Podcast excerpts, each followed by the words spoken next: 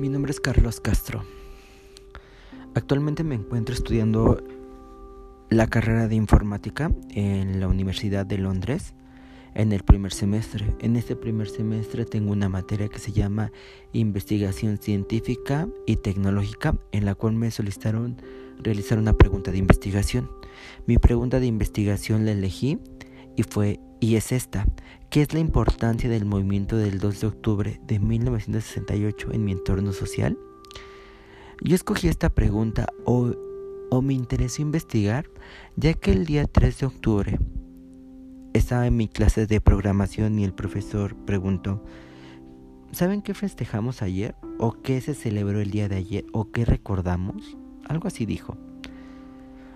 Y nadie de las ocho personas que están en mi salón supo y empezaron a decir, no sé, la Revolución Mexicana, el Día del Papa, el Día del Taco y así, o sea, como cosas como que en forma tal vez como en forma de, de que no sabíamos qué había pasado. Y de repente él dice, es que el día de ayer celebramos el día 2 de octubre, el movimiento 2 de octubre, la masacre que hubo en la plaza de Tlatelolco. Y él comentó o añadió a sus comentarios. Mm, creo que al paso del tiempo, las nuevas generaciones no conocen que fue ese movimiento las personas que estuvimos o crecimos con esa educación de que es muy importante ese movimiento, le tendremos, le tenemos gran, gran valor o gran, gran sentimiento de recuerdo. No es grato, comentó, pero es algo como que él lo tiene presente en su conciencia. Pero me extrañó mucho que nosotros no supiéramos qué había pasado en ese tiempo. Por ende empecé a investigar. Quise escoger esta pregunta de investigación porque durante mucho tiempo solamente crecí con lo que vi en, las, en la televisión, con los comentarios que escuchaba en la escuela, con los libros de texto que no hablan mucho, pero lo mencionan, ¿no? Como que una embarrada esa información y ya, pero no abarcan como más allá. Siempre creí que fue un movimiento que afectó a los estudiantes, pero al realizar esta investigación me pude dar cuenta que no fue eso que varios sectores de la, de la población mexicana se unieron porque tenían fuerte represión. Por ejemplo, las amas de casa, un ejemplo también los estudiantes, los obreros, o sea, gente indígena, otros sectores de la sociedad que estaban marginados se unieron a este movimiento. Y cuenta, cuentan las personas que durante este movimiento se usaba una frase que decía, únete pueblo que animaban al pueblo a no dejarse de las agresiones del gobierno. Porque el movimiento del 68 solamente inició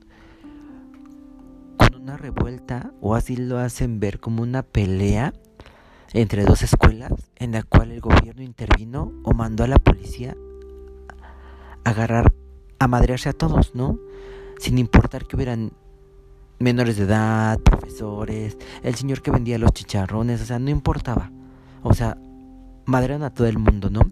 Entonces cuando tú ves como esta parte, pues te das cuenta que el gobierno era muy injusto en ese momento, ¿no? Incluso hay una canción muy popular, ¿no? Que habla sobre este, sobre la masacre de, de Tlatelolco, ¿no? Y hace mención que el gobierno era muy injusto, ¿no? Y que los mandó a asesinar porque no quería escucharlos, ¿no? Y además porque en ese año se iba se iban a... México iba a ser la sede de los Juegos Olímpicos del 68, el cual se llevó a cabo. Y como el presidente Díaz Ordaz y todo el gabinete quería dar una imagen de que era un México moderno, de esperanza, de unión, de una estabilidad económica, entonces por ende cada movimiento lo intentaba aplastar. Así pasó con el movimiento de los de los doctores, de los médicos, perdón, en el cual el gobierno de Díaz Ordaz los mandó a callar y aplastó ese movimiento y no se toca como que no tiene mucha importancia a través de la historia de México, pero fue un movimiento en el cual también gente se vio reprimida en el cual muchas de esas personas se sumaron a este movimiento. A otro, otro sector eran los obreros, que también se unieron a este movimiento. Porque el movimiento era el único objetivo, era expresar las ideas, era buscar otro modo mejor de vida, donde el gobierno no hiciera represalias. Y sobre ese movimiento, pues no querían el, que los Juegos Olímpicos se llevaran a cabo. Pero al gobierno no le importó. Así que cuando vio que ya se le estaba saliendo de las manos, el 2 de octubre, en el cual se iba a hacer un una como especie de conferencia donde iban a hablar los los diferentes líderes estudiantiles de, de los movimientos, o sea, donde estaba concentrado aproximadamente de 10.000, de 5.000 a 10.000 personas, más o menos, pues el gobierno aprovechó ese esa situación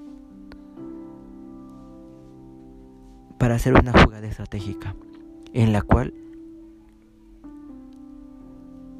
el principal o la principal situación era matar a todos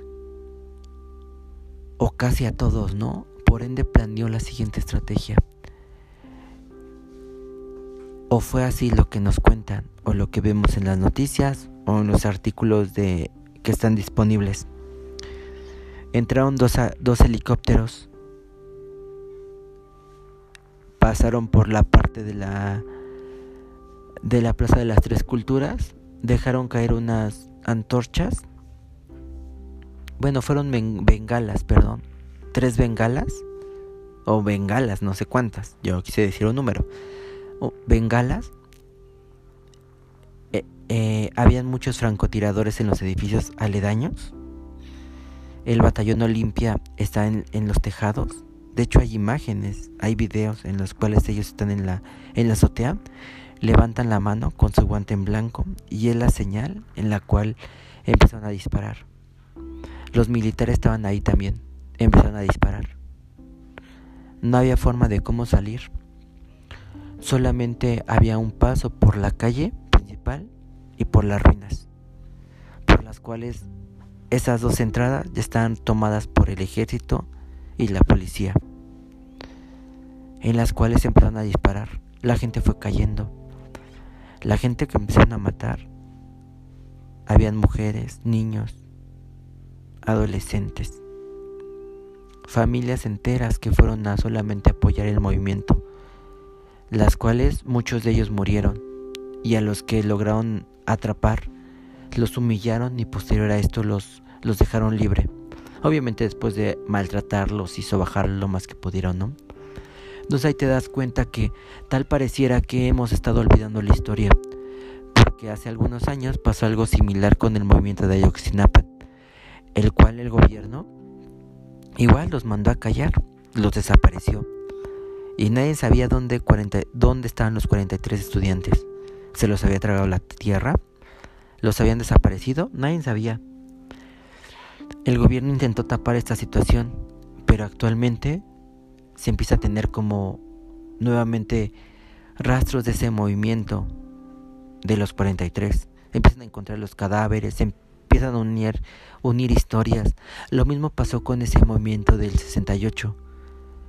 Cuando acabó esta matanza, el gobierno solamente dijo que fueron menos de 30 muertos los que fueron afectados, pero en realidad cuenta la leyenda que sacaban camiones llenos de gente, camiones de basura repletos de gente. Los desaparecieron. Esta información por año fue guardada porque el gobierno no quería que lo supieran, porque sin ningún problema se festejaron los Juegos Olímpicos. Al día siguiente, los noticieros y periódicos del mundo dieron esta noticia, pero en México no se habló. De hecho, hasta se prohibió hablar de este movimiento, de lo que había pasado. En las escuelas, en las universidades, en todos lados estaba prohibido hablar de esto. Y sobre todo, pues en los medios de comunicación que los tenía a cargo el gobierno, pues no se habló nada de esto.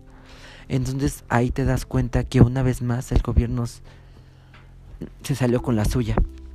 Pero cuando te das cuenta que en realidad no fue así, eso sentó las bases para, lo, para que actualmente podamos tener como muchos beneficios de ese movimiento, como que podamos expresarnos libremente sin tener un, un miedo hacia una represión hacia una represión del del gobierno eso quiere decir de que algo hicieron bien de que todavía lo sigamos recordando de que todavía intentemos alzar la voz y lo que nos demuestra ese movimiento de que no nos tenemos que dejar que tenemos que luchar por nuestros ideales y que sobre todo por el bienestar común, porque eso, eso no fue un movimiento egoísta, fue un movimiento que unió a muchas personas de la sociedad con el único objetivo de poder mejorar. En lo cual yo me hago esta pregunta, si yo hubiera estado en esa época, hubiera participado en ese movimiento, yo creo que tal vez no, por el miedo al gobierno, porque el miedo siempre te paraliza y te impide hacer muchas cosas. O tal vez sí, tal vez a través de la euforia y de las ganas de un cambio, poder tomar la decisión para participar. Esto no lo sé, por lo cual quise hacer un cuestionario para preguntarle a cada una de las personas entrevistadas cuál es su pensamiento, cuál es su pensar, cuál es la conciencia, cuál es la importancia o qué no les importa de este movimiento porque actualmente este movimiento sigue marcando a muchas generaciones. A cada persona que se ponga a investigar acerca de este movimiento, siempre va a encontrar información nueva, detallada, porque como va pasando el tiempo, se van actualizando, se va actualizando la información. Las cosas que no eran públicas ahora son son accesibles para todo el mundo. Entonces, por ende, yo me quise enfocar en esta parte hacer un estudio para saber el comportamiento, los pensamientos, si hay un sentimiento de pertenencia a ese movimiento.